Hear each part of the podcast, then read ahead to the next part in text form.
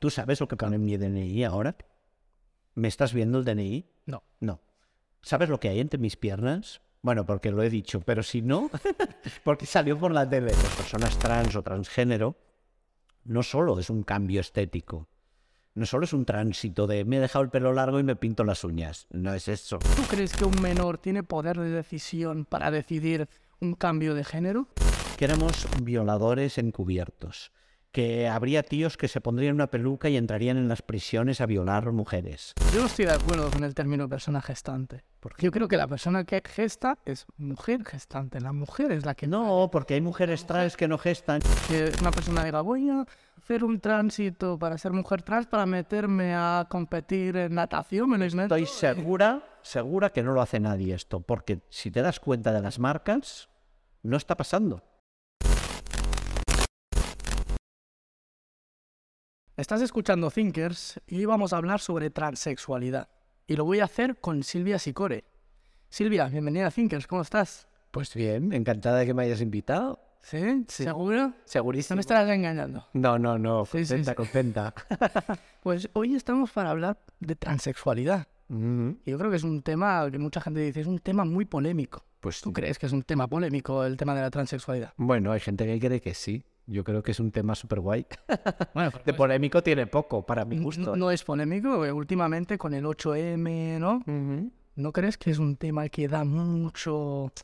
Hay gente que no quiere hacer polémico. O sea, aquí lo que ha pasado es que se estaba preparando una ley trans y ha habido dos sectores del feminismo que la han utilizado como arma arrojadiza.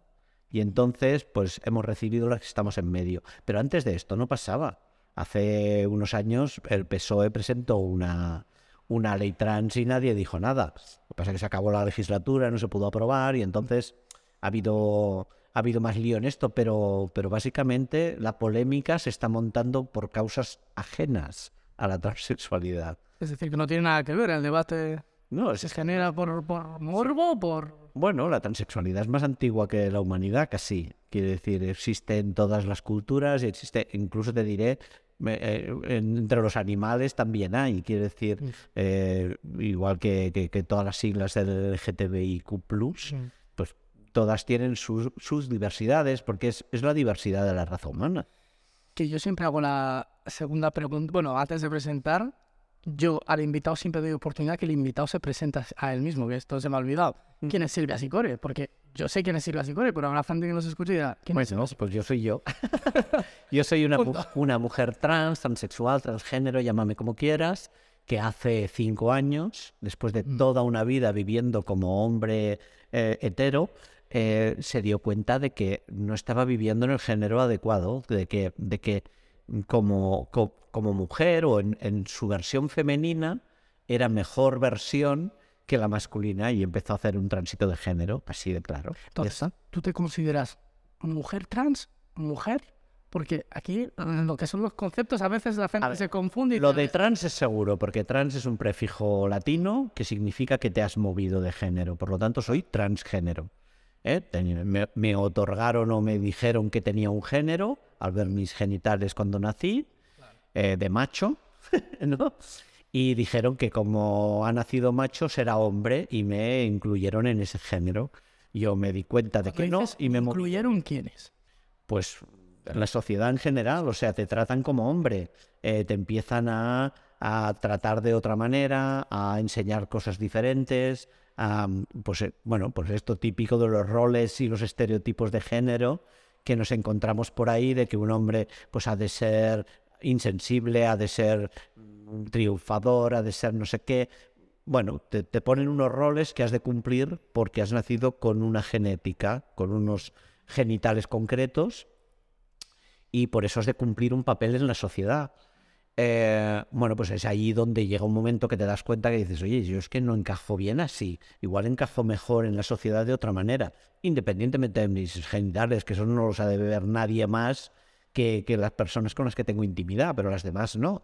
Entonces, mm, bueno, mi relación actualmente con las personas, mis relaciones laborales, familiares, de amistad y tal, pues estoy mucho más cómoda porque soy más yo y ya está. Y esa es la única diferencia. Entonces, ¿tú dirías que el género es una construcción social? Es una construcción social, es evidente.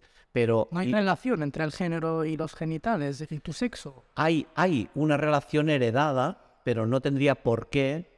Simplemente la hay porque estamos en una sociedad que tiene una cultura. O sea, aquí pues el cristianismo, las religiones influyen mucho en este aspecto y muchas otras cosas que hacen que cuando tú ves por la calle a una persona, tú no le estás viendo los genitales, pero puedes decir, ah, es una mujer o es un hombre. Esos roles y estereotipos de género que culturalmente se asocian a una cosa o la otra, hacen que tú, eh, que, que, la gente te clasifique o te encaje. Por ejemplo, en el siglo XV, si veías a alguien con tacones, con unos zapatos de tacón, era evidente que era un noble, y además muy noble, o sea, muchas veces en según qué cortes, solo los reyes llevaban tacón. ¿Por qué? Primera, porque era un símbolo de poder. Y segunda, porque eran los únicos que podían ir eh, por la calle sin enfangarse.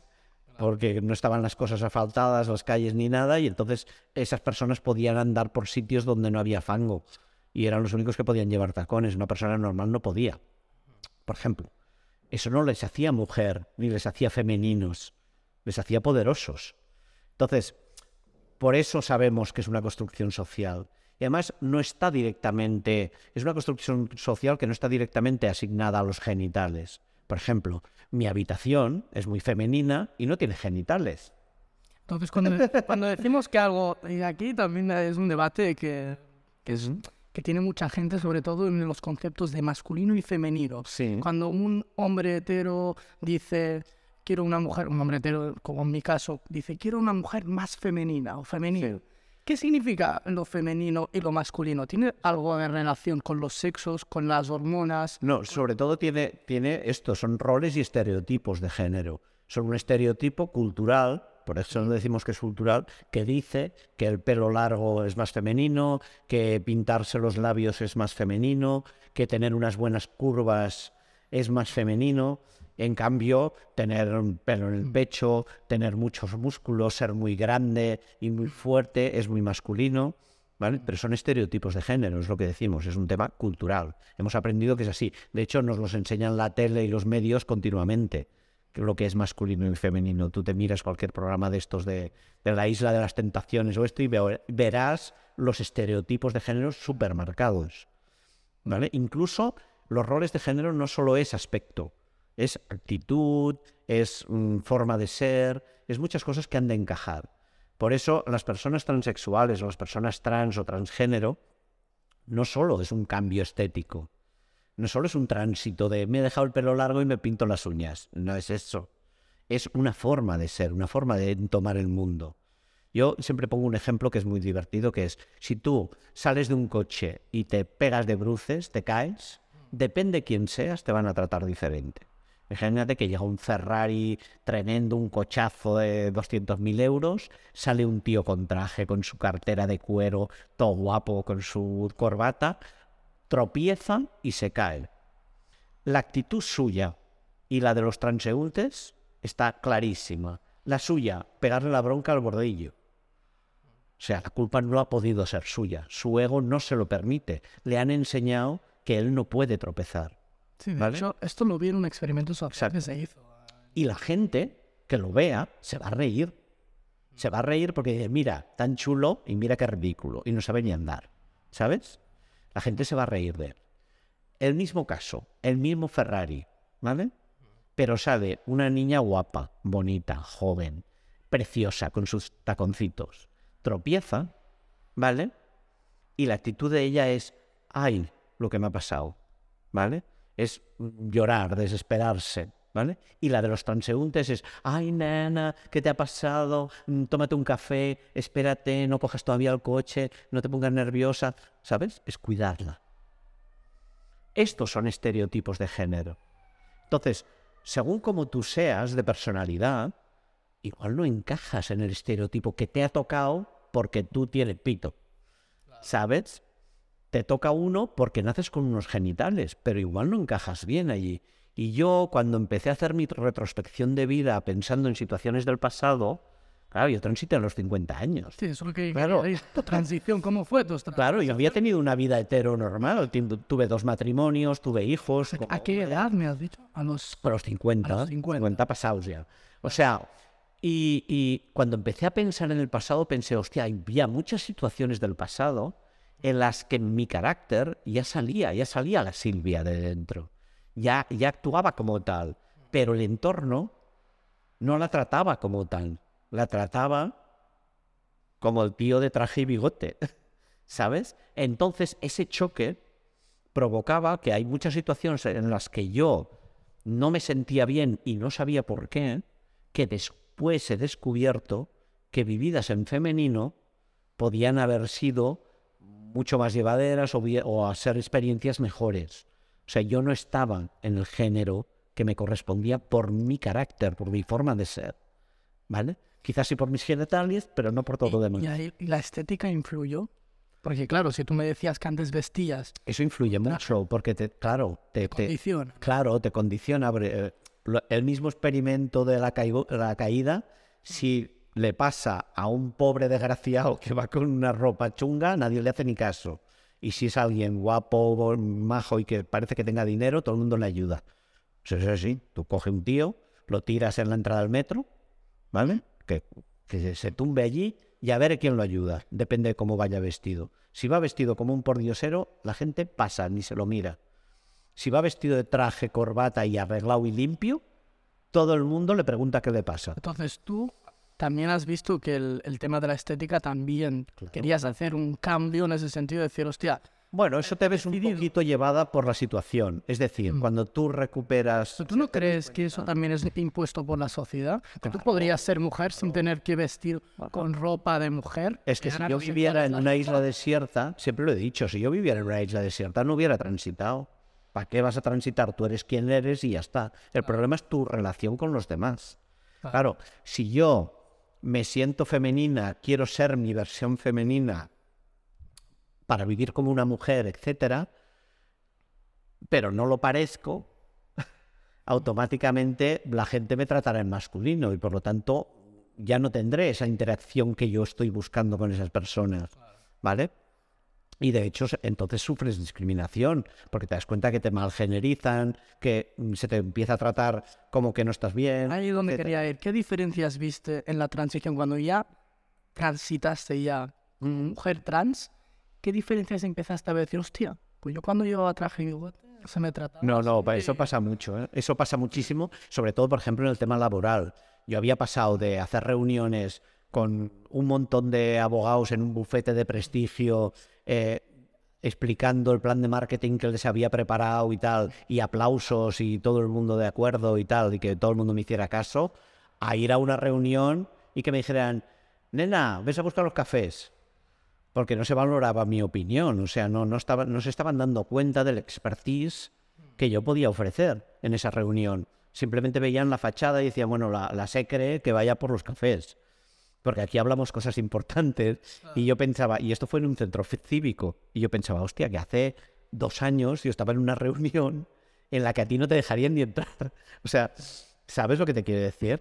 Eh, que, que valoramos mucho por el aspecto tanto a nivel de escala social como a nivel de género, etcétera, valoramos por lo que parece la gente y no por lo que es.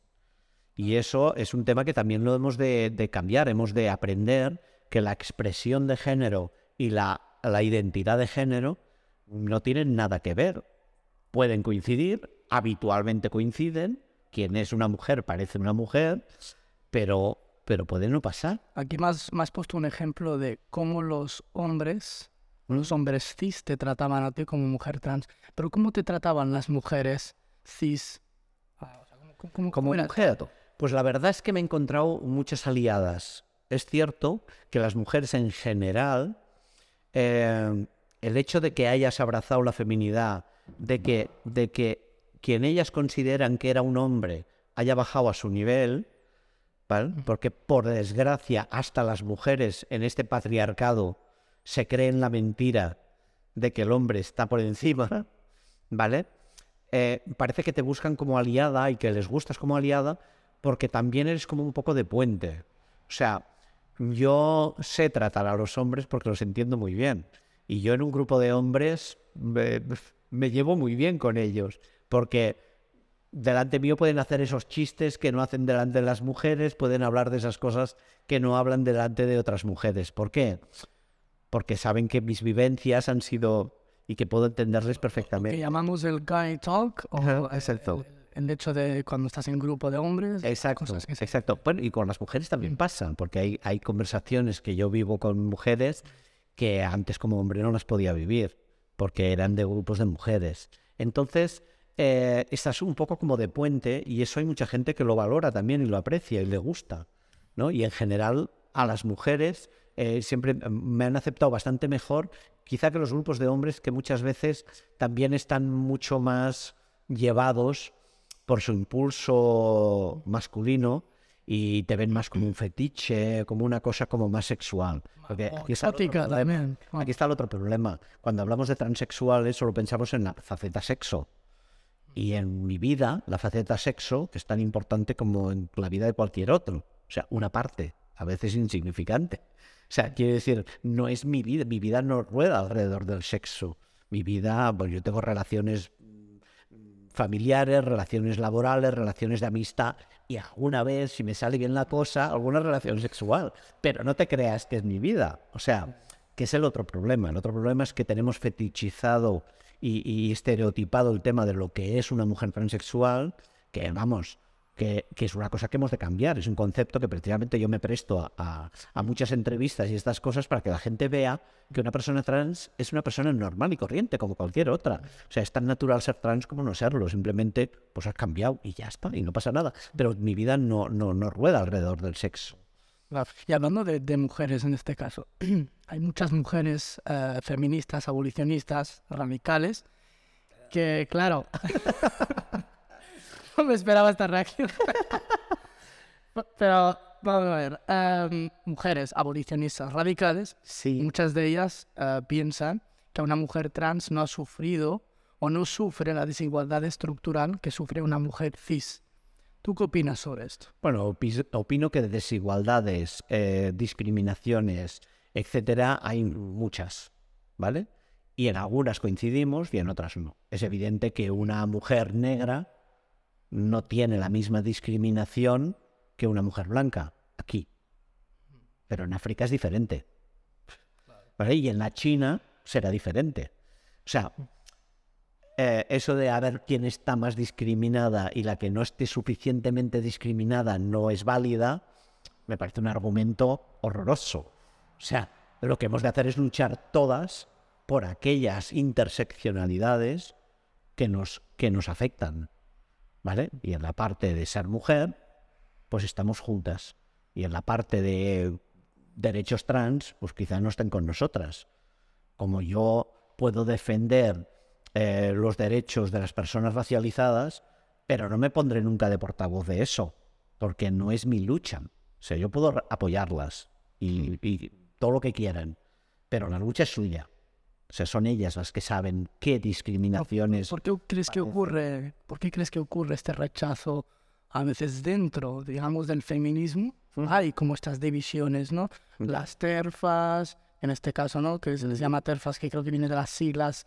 Eh, te- te- Trans es... excluyente. sí, Sí. Persona trans excluyente. Hay como esas divisiones. ¿Por qué crees que se crean esas divisiones? Bueno, yo creo que muchas veces es uh, cuestión de, de poder, de política, de, de un poco de ocupar los sitios. O sea, que lo que ha pasado en España eh, es una cosa clarísima. Bueno, en España y en todo el mundo está pasando que había un feminismo em, que venía abogando por los derechos de la mujer, que lo que ha hecho es conseguir ventajas, ¿vale? Para eh, suplir esas faltas de derechos, ¿vale?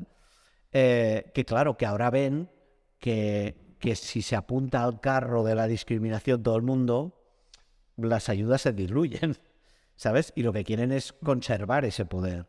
Fíjate que la mayoría de TERFs son blancas, de clase media, media alta, bien posicionadas.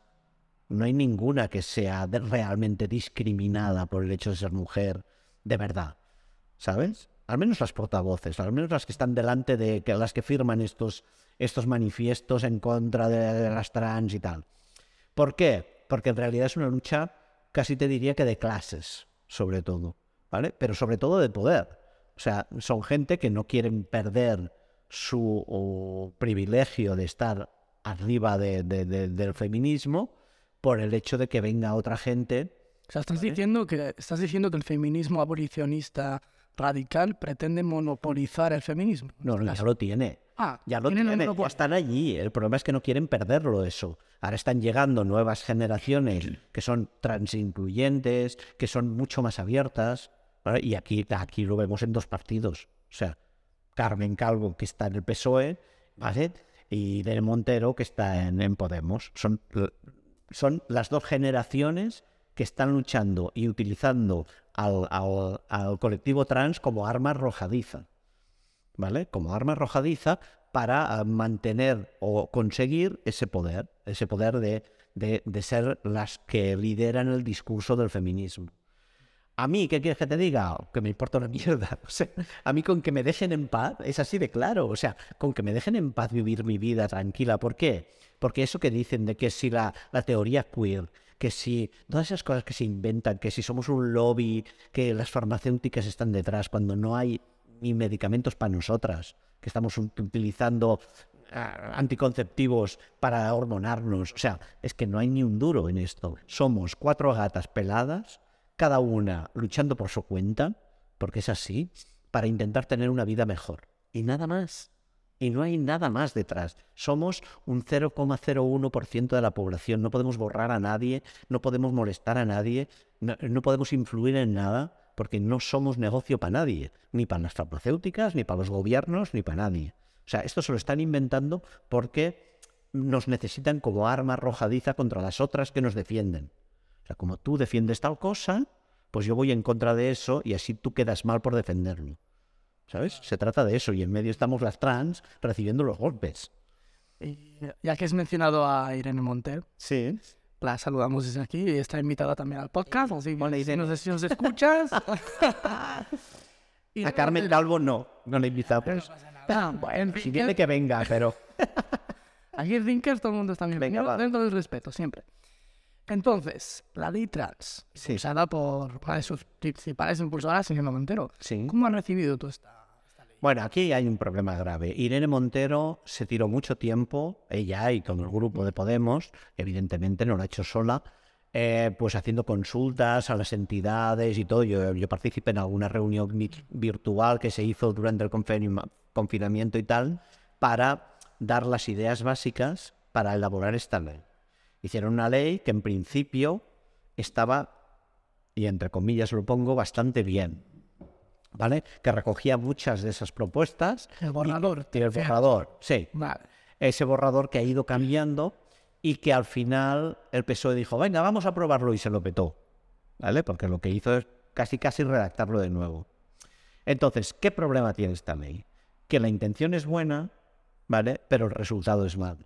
¿Y por qué es malo? Porque está hecha con miel. Como había tanta oposición al tema trans, etcétera, etcétera, y se empezó a decir que éramos violadores encubiertos, que habría tíos que se pondrían una peluca y entrarían en las prisiones a violar mujeres, que podrían entrar libremente en los váteres tíos de metro noventa, ¿vale? A mirarles las bragas a las señoras. Que, o sea, un montón de cosas que se metería en el deporte a batir todos los récords. ¿Qué, mm, ¿Qué, más? Lo de las oposiciones, que se apuntarían a las oposiciones de mujeres y así las sacarían. Eh, cosas de estas. Como se dijo todo esto, cosa mentira, que ya desmentiremos, ya te lo explicaré el por qué, em, pues claro, se hizo una ley con miedo a que, uy, que esto no nos pase, que no se nos cuele ningún tío. ¿Vale? Entonces, ¿qué hacen? Dicen, ah, bueno, ¿queréis autodeterminación de género? Sí, pero mm, vigilando para que no haya fraude. Oye, que la ley no ha de controlar el fraude. El fraude lo controla la policía, los jueces, etcétera. Tú lo que has de hacer una ley que permita, es como el matrimonio. No puedes decir, ojo con el matrimonio. Vamos a hacer un cursillo prematrimonial, te vamos a explicar, vienes dentro de tres meses a ver si realmente lo quieres, ¿vale? Eh, y después ya igual sí que te dejo casar. Esto no lo haces. ¿Por qué? Porque es una cosa natural, que uno se quiere casar porque quiere, ya sabe el merde que es casarse, ya sabe Pero el esto, pero esto lo dices partiendo de la premisa de que es natural cambiarse de género. Que habrá gente que estará Que no te cambias, es que aquí tienes el error. O, o transitas, El error, el error es que te adecuas a tu género. No es que te cambies, es que te asignaron un género por tu sexo que tú has descubierto que no te A corresponde. nivel jurídico cambia, es decir, lo que es el procedimiento administrativo hay un cambio. Yo, yo hablo En el en ese procedimiento sentido. administrativo sí, pero ¿eso qué problema tiene? No, o sea, no, no- tiene ningún problema. No, no digo que no haya problema, pero me refiero que hay. ¿Tú sabes lo que pone en mi DNI ahora? ¿Me estás viendo el DNI? No. No. ¿Sabes lo que hay entre mis piernas? Bueno, porque lo he dicho, pero si no, porque salió por la tele. Pero si no, tú lo sabrías. Claro, siempre hay suposiciones y, Bueno, pero y prejuicios. tú que tú en principio ves una mujer Exacto. como muy masculina y voy a decir, hostia, por, por algunos de ellos es igual, no lo es tanto. Pero, pero en principio me vas a tratar y te- yo te- tengo una vida de mujer. Claro. Claro, aquello que dicen a veces algunas terfas de estas, de, claro, y si quieres ser un cohete, digo, bueno, pues prueba a vivir como un cohete, que te metan corazón, queroseno por el culo y te enciendan, a ver si eres capaz de vivir como un cohete. No, no se trata de querer, se trata de que tú encajas mejor así y vives como tal. Sí, pero- Yo soy una mujer trans porque vivo como una mujer. Pero en un mundo, en un mundo donde los géneros fluyen en el poder que tiene uno, en cómo se le, bien tú has explicado antes, cómo se le trata, evidentemente que se tiene que con cuidado. ¿No? Es decir, si tu género te va a condicionar en muchos aspectos en tu vida, en tu vida laboral, en muchos aspectos, de cómo tu padre te va a tratar, como tu madre te va a tratar, como la gente cercana, ¿eh? estoy hablando, Claro. te hablo del No, no, vecino, saber ¿eh? sin- Entonces, claro, como que eso condiciona tanto, de ahí la importancia de ir con cautela. Yo creo que ir con cautela haciendo una ley Por eso. ¿Trans? No, no, es con cautela Positivo. cambiarte el nombre. O sea, no, no. O sea, no es la ley la que ha de ir con Mm. cautela, eres tú. Cuando te vas a casar tienes muy claro dónde te metes. Vas a vivir con una persona, vas a tener que aguantar sus pets y todo lo que sea. O sea, quiero decir, ya sabes dónde te metes. Esto es lo mismo. Una persona trans no va a cambiarse el nombre sin saber dónde se mete. Y un tío que se quiera cambiar para ganar supuestos derechos, ¿eh? no sabe dónde se mete, porque ese sí que va a tener problemas. Porque te lo digo yo, que he vivido con este aspecto y en mi DNI ponía otro nombre y otro sexo, y se pasa fatal. Es una mierda de vida, porque te discriminan para todo. O sea, no puedes alquilar un coche porque no eres el del DNI, te meten una multa por llevar un coche que no es tuyo porque no eres el del DNI, no te dejan votar porque no eres el del DNI, y tienes unos problemones acojonantes. O sea, la persona, el tío que se le ocurra hacer lo que dijeron muchos que harían, oh, cuando se apruebe la ley del trans yo me iré a cambiar el sexo y así tendré, tendré beneficios. ¿Tú has visto muchos? Pero mi pregunta es, ¿la ley, la ley facilita el cambio del sexo? ¿Lo facilita Hasta an- cierto punto. mejor que antes? ¿No se pide ahora, por ejemplo, no se pide Yo, no- votación? yo no diría mejor que antes. ¿Por qué? Porque antes conseguir el papel del médico que decía que te hormonabas y que hacía dos años que, que te trataban en femenino y tal, era muy fácil de conseguir. Ah, o sea, o sea, ¿cuántas mujeres trans de las que ahora tenemos cambiado el DNI nos tiramos dos años esperando eso? No, pero qué fácil, O decir, sea, antes era más fácil. pero ahora se que pide, ahora se sigue pidiendo. Ahora ya no se ¿No se pide no? Ahora te pides tres meses de espera, ¿vale? Y el funcionario que te atiende te ha de explicar de qué va esto del tránsito. O sea, un cursillo prematrimonial, lo mismo, ¿vale? Que tampoco le están diciendo a ese tío lo que ha de decirte. Igual te dice que no lo hagas. Igual, ojo, vigila porque después Que después de funcionar eso, sí, no sé si tiene mucha idea. y después tiene un tercer problema. No solo esto, el cursillo prematrimonial, el esperarse tres meses a ratificar sin que haya pasado nada, sino que además tiene un tercer problema, que te advierten de que, ojo, porque deshacerlo es difícil. Aquel juez que había antes que te decía si lo podía ser o no, que lo único que miraba es estos papeles del médico y si eran sí, pues tira para adelante. No había nadie que le tirasen para atrás el tema. O sea, todo el mundo que iba a hacerlo lo hacía. ¿Vale? Eh, ahora ese juez lo ponen detrás. ¿Qué quiere decir esto? Que no te lo piden para cambiarte de nombre, pero después te has de esperar seis meses si quieres deshacerlo. ¿Vale? Y segunda, la ley dice que no te puedes, o sea, que tienes que esperar seis meses para eh, revertirlo.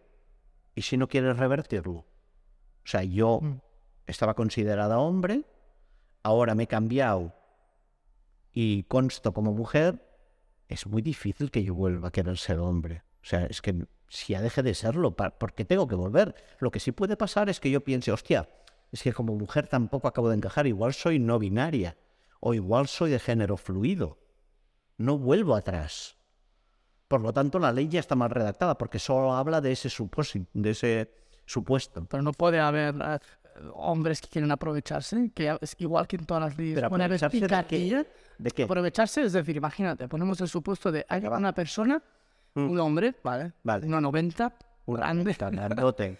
que tiene tendencias a, no sé, eh, acosar a mujeres, ¿no? Vale. Le meto, ¿eh? Vale, y que ¿Ya está, podría está fichado o todavía no está fichado? Bueno, es una persona que tiene esa, esa, forma de hacer, ¿vale? Imagínate. Vale. Yo te pongo en el caso más extremo, ¿no? Vale, Pues esa persona decide eh, que se cambia. que se cambia de sexo para registro ser civil y pone, Ah, me llamo Maripili y soy femenina en, Exacto. en mi, en mi DNI. Exacto. Vale, En este caso, la ley trans, pregunto, ¿eh? porque tampoco yo, claro. por eso estás aquí.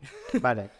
Esa persona, si comete un delito, por ejemplo, ¿en la cárcel dónde va a ir? La, ¿Cárcel de la ley trans, cárcel- la ley trans ya dice que irá a la cárcel que le toque por el género que tenía cuando cometió el delito. O sea, primero se ha de cambiar si quiere violar a alguien. ¿Vale? Eso es la primera. No, no, por eso te digo, se cambia y viola. Vale. La segunda, como es una violadora, en teoría, si se ha cambiado, eh, iría a la cárcel de mujeres. ¿Vale? Ahí es la- está la crítica. Bueno, pero es que entonces el juez puede, puede mirar y mirará si hay un fraude de ley. Y entonces cuando mirará, ¿esta señora tiene vida de señora? O sea, la gente la trata en femenino y tiene... o no.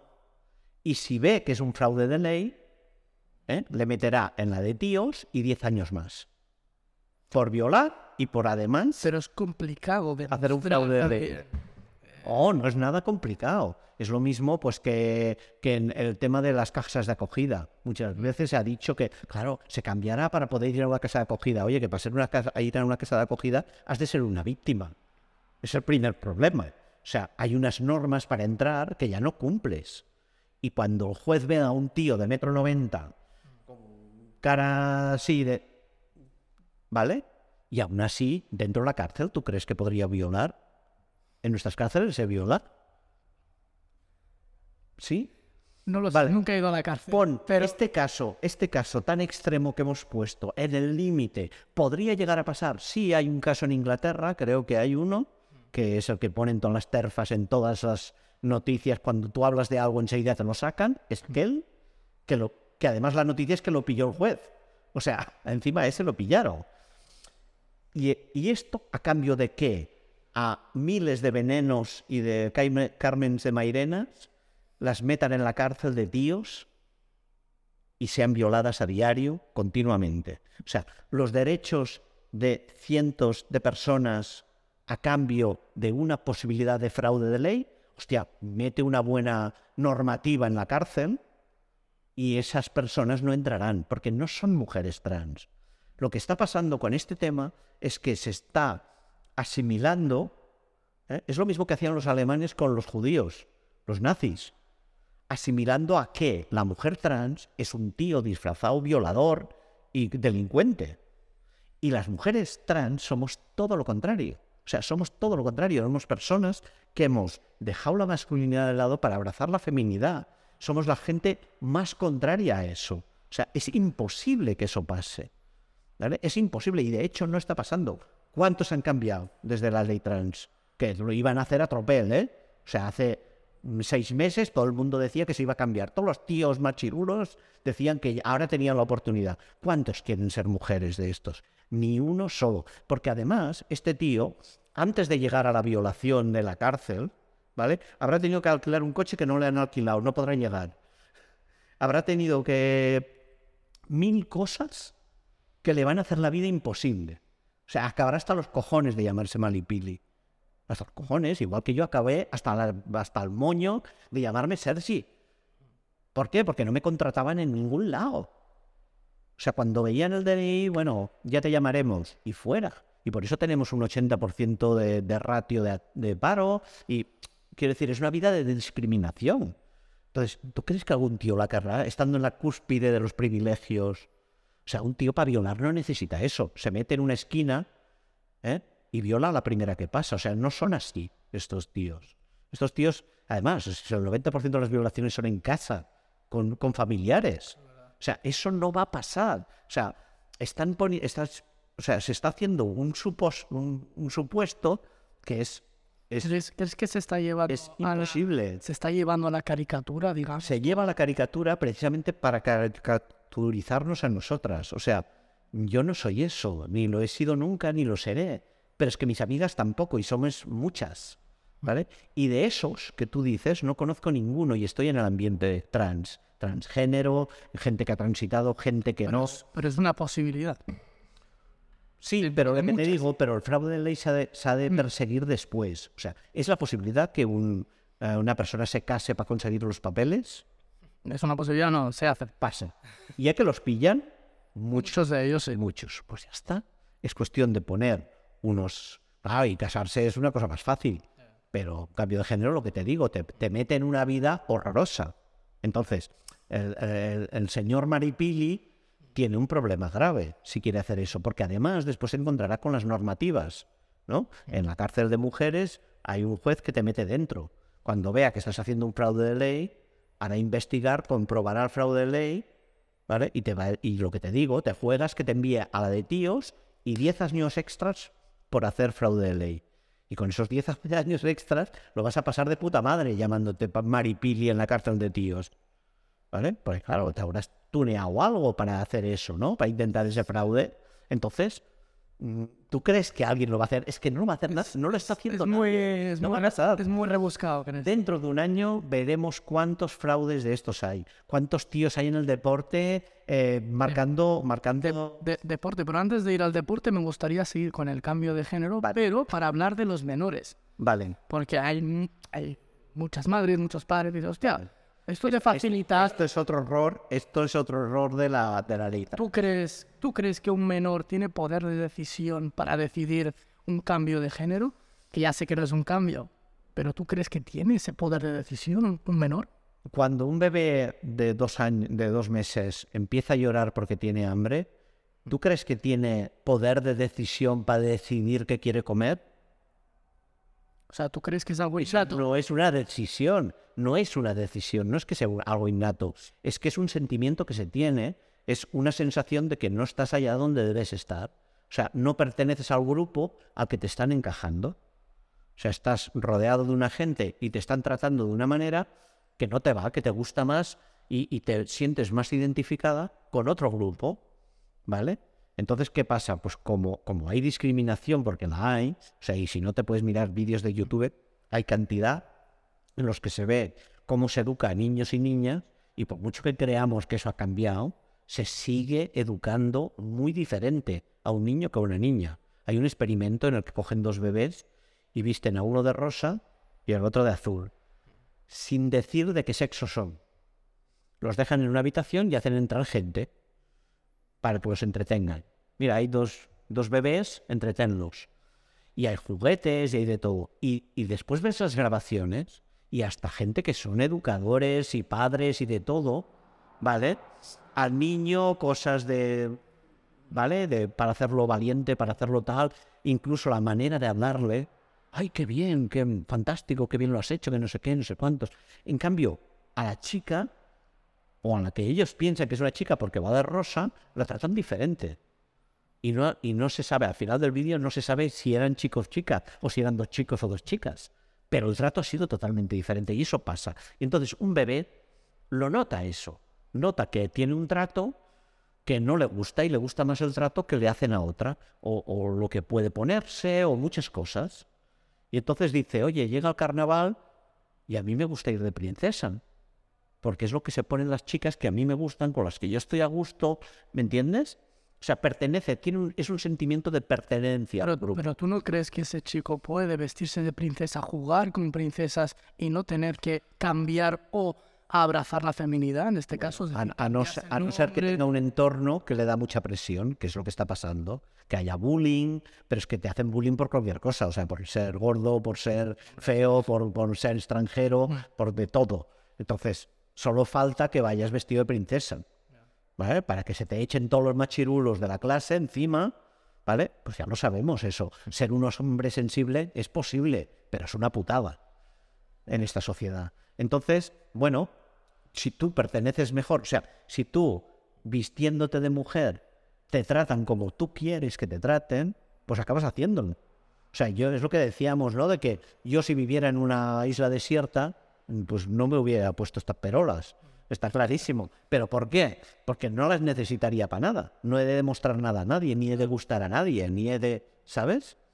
¿Qué pasa? Que viviendo en la sociedad que vivo, estoy más cómoda si parezco lo que soy. Porque la gente te valora por lo que pareces.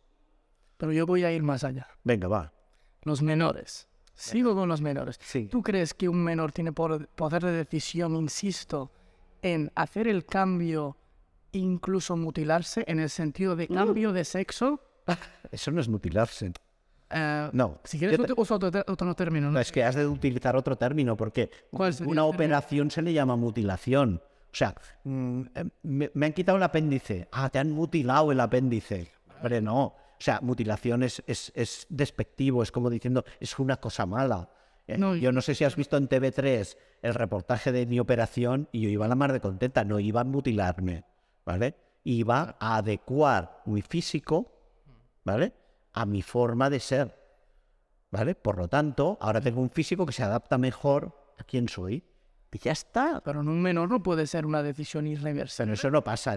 Primera que no pasa porque los, en la ley no lo permite. No permite que un menor diga, pues mira, si tengo Permite a partir de los 16, permite a partir de los 16, pero es lo que te decía antes, el problema es que no es una decisión, no es una decisión, es una manera de ser, es un sentimiento. Si tú eh, tienes un sentimiento de pertenencia a algo y empiezas a ver que te pasan cosas, porque claro, dices, es que se hormona. Bueno, pues que la hormonación es natural. O sea, si no me bloqueo esa hormonación, soy una mujer, siento que soy una mujer y me empieza a salir barba. Y me empieza a ponerse una voz de barítono que, que asusta. Y eso a una persona que está en pleno crecimiento le puede sentar con un tiro. Entonces dices, es que lo hacemos por su bien, porque después ya decidirá, como lo de comer. ¿eh?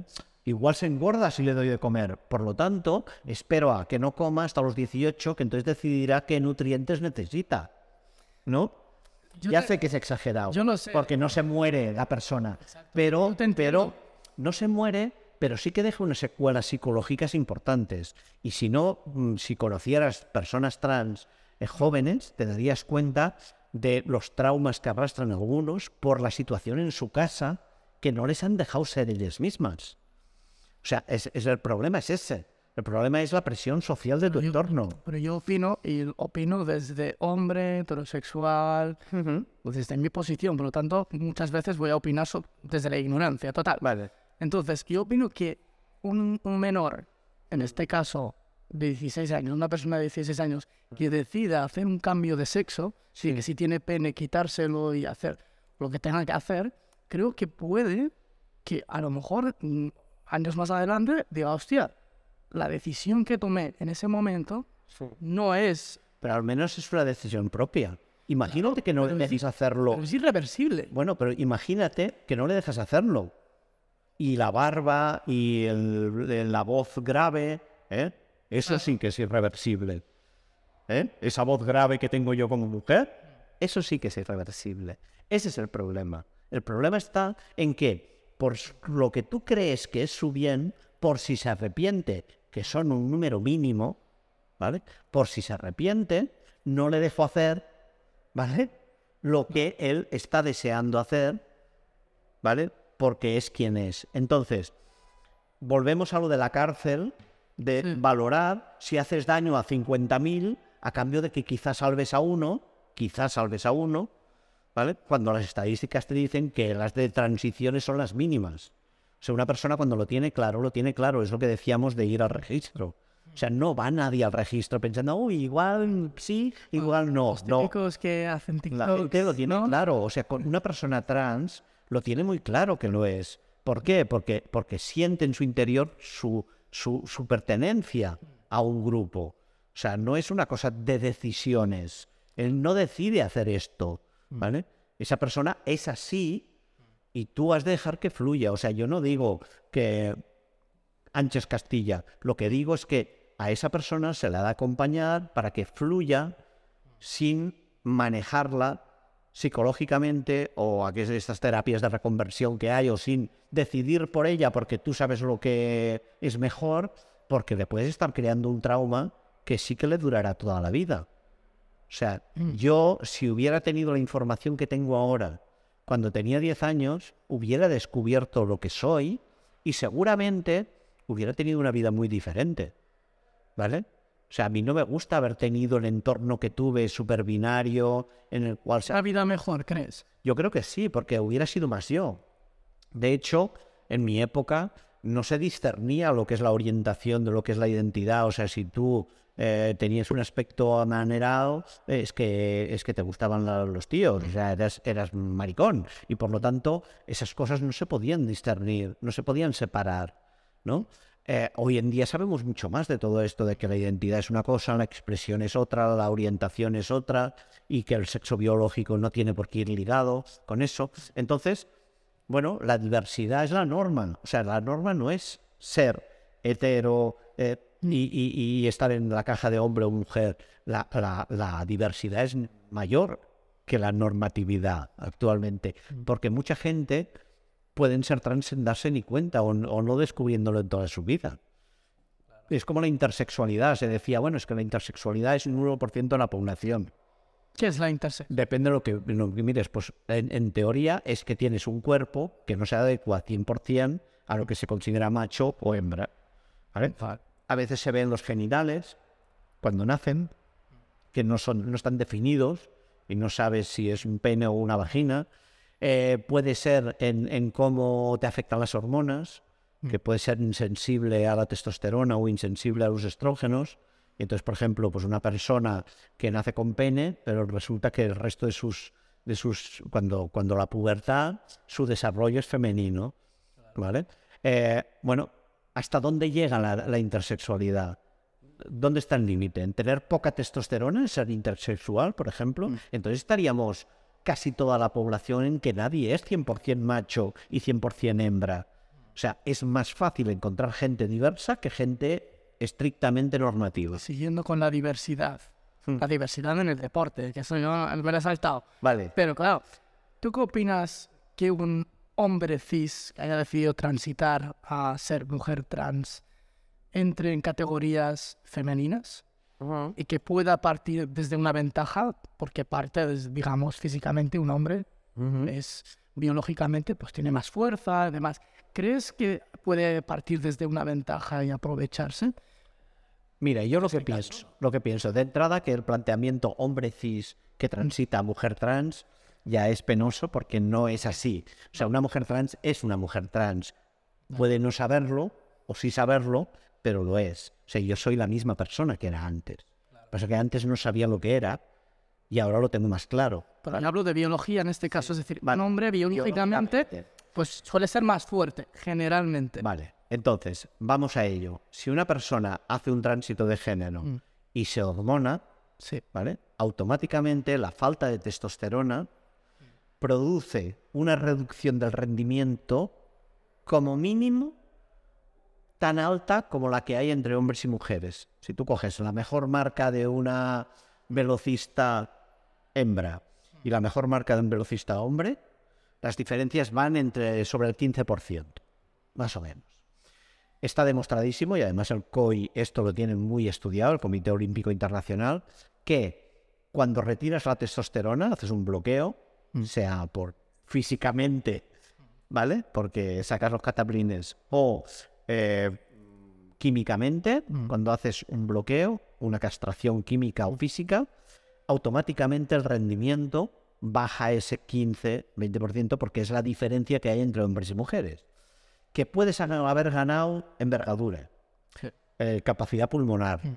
capacidad muscular, etcétera, es verdad.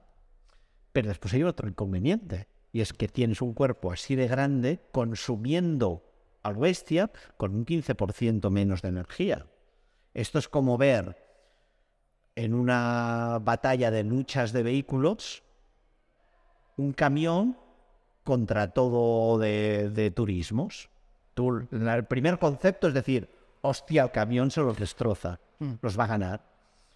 Sin saber que ese motor lleva un motor, hay que ese camión lleva un motor de, de motocicleta, que ni lo mueve, casi casi. Automáticamente la batalla ya no es la misma. O sea, una mujer trans tenemos un aspecto, ¿vale? Yo como mujer, a todas las de mi edad les paso un palo, Claro. ¿vale? Tengo mucha más envergadura, no sé qué, y sin embargo llego a la noche agotada, agotada de llevar mi cuerpo encima. La recuperación es más lenta, te lo dice yo, una que hace cada día hace gimnasio. Es decir, tú Y crees que no- levanto no la mitad de peso, la recuperación me dura el doble. O sea, si antes recuperaba en un minuto, ahora recupero las pulsaciones en tres o en cuatro. O sea, es increíble la diferencia. Por lo tanto, no nos fiemos en el aspecto, claro, cuando vemos una foto, esta persona trans competirá contra las mujeres. Joder, es el camión con motor de Vespino, de, de, de- de scooter, Ya, pero- ¿sabes? Una, en- en- en- No, no, es así. Y la, y la demostración, la demostración la tienes en la cantidad de marcas internacionales que hay. El COI y muchos países ya permiten la participación de hombres trans, hay de mujeres trans, cuando bajan un cierto punto la testosterona, ¿vale?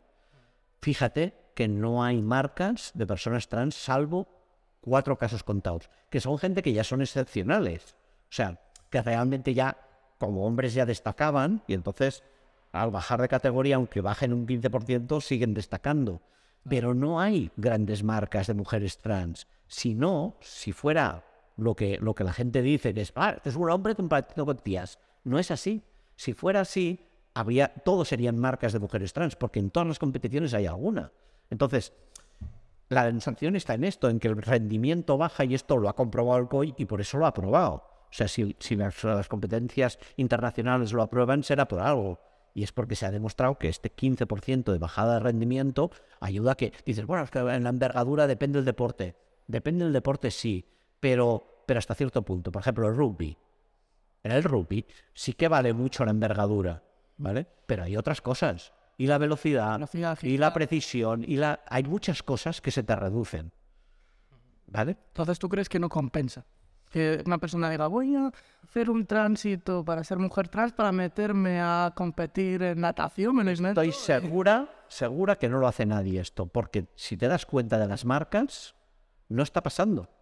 No está pasando. Incluso estos, algunas noticias que utilizan las terfas en su, en su página, el borrado de las mujeres y cosas. Terfa- las, ter- las terfas les está cayendo aquí. Bueno, porque, porque nos están acusando de cosas que no son ciertas. Las cuatro noticias que ellas sacan, porque siempre sacan las mismas, están súper tergiversadas respecto. Que yo digo terfas, no sé si terfa es un término despectivo o no, porque... Bueno, ¿O no? ¿Lo es o no?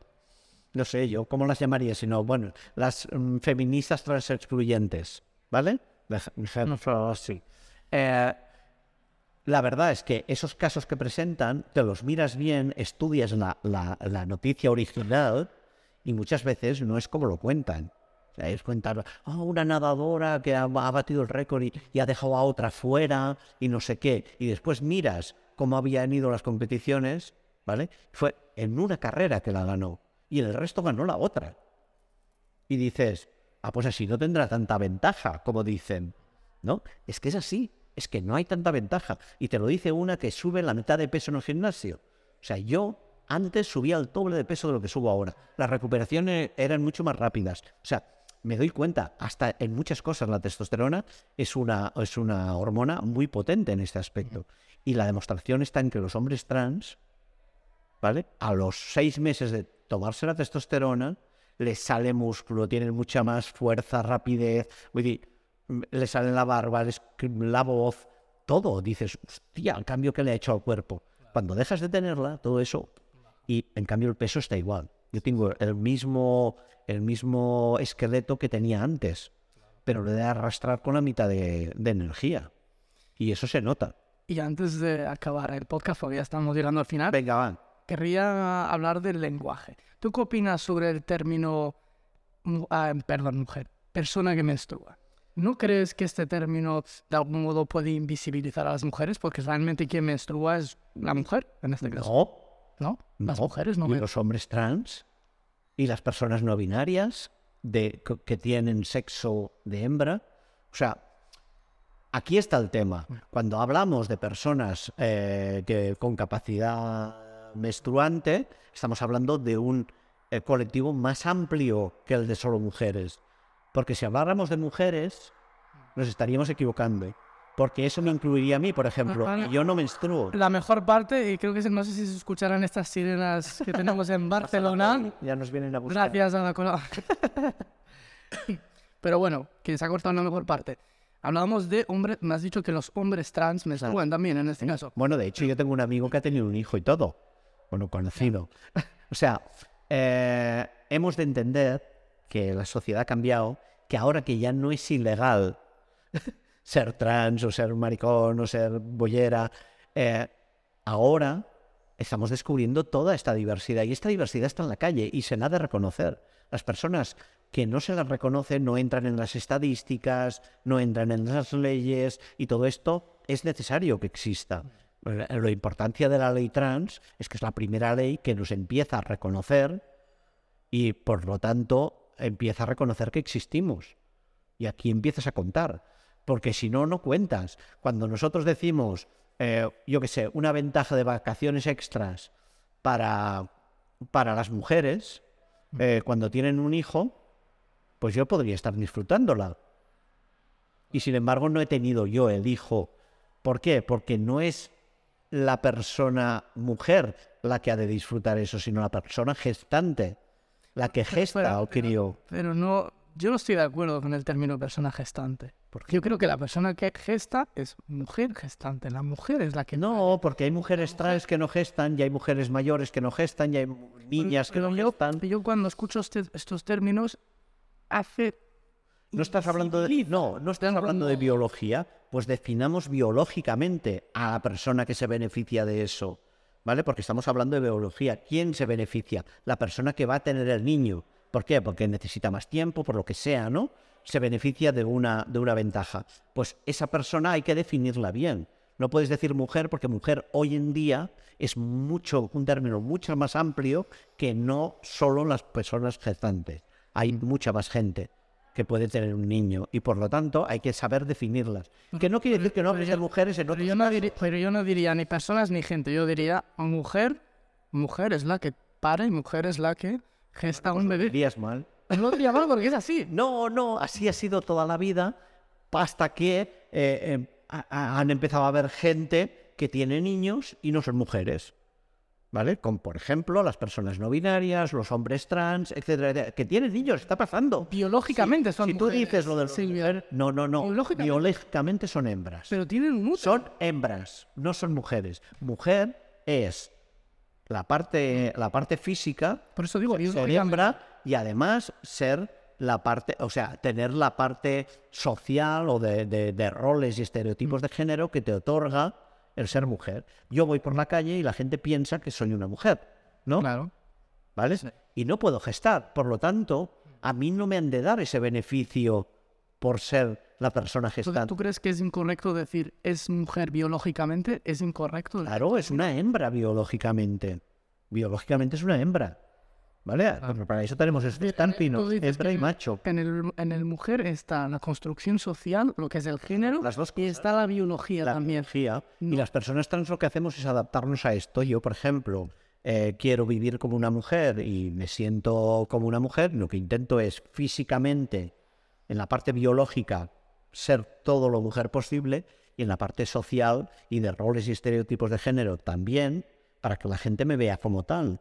Claro. ¿vale? Pero a mí no me han de dar una ventaja legal por ser mujer, Mm. ¿vale? Si lo que quieren dar es la, la ventaja a quien tiene el crío. Quien tiene el crío es la persona gestante de la pareja, que puedo ser yo o no ser yo. Puede ser mi marido, que sea un hombre trans. Si en el caso de un hombre trans, tendríamos un hijo, la pareja, pero lo pariría él. Y entonces el padre es el que tiene que tener la ventaja. ¿vale? Por lo tanto, si dices la persona gestante, incluyes a madres, a padres, a mujeres, a hombres, a to- todo, todo el mundo que pueda tener un hijo y que sea la persona que ha tenido el hijo, que lo ha gestado. Esto, esto me lleva a pensar en otro tema que es la gestación subrogada, que espero tratarla también en este, en este porque es un tema que, que da mucho que hablar. Interesante. Hemos llegado al final, Silvia. Pues bueno. Ya te he dicho que se quedarían cortos minutos, ¿eh? La verdad que te agradezco mucho que hayas venido Así. a Thinkers a poder expresar, a poder poner luz a muchas temáticas, muchos problemas que surgen del tema este, de la transexualidad, que, ¿no? que hemos desmentido muchas cuestiones, muchos bulos también de personas. Pues sí. Hostia, esto, lo otro. ¿Sabes lo que pasa? Que es un tema de que hay poca gente, se conoce poco. Entonces la gente se cree lo que le dicen. Exacto. Y cuando conoces a una persona trans te das cuenta que muchas de esas cosas no son. Entonces hay que dejar un poquito las redes sociales y escuchar este podcast, porque Claro. creo que todos vamos a aprender. Claro. Muchas gracias, Silvia. Venga, a ti.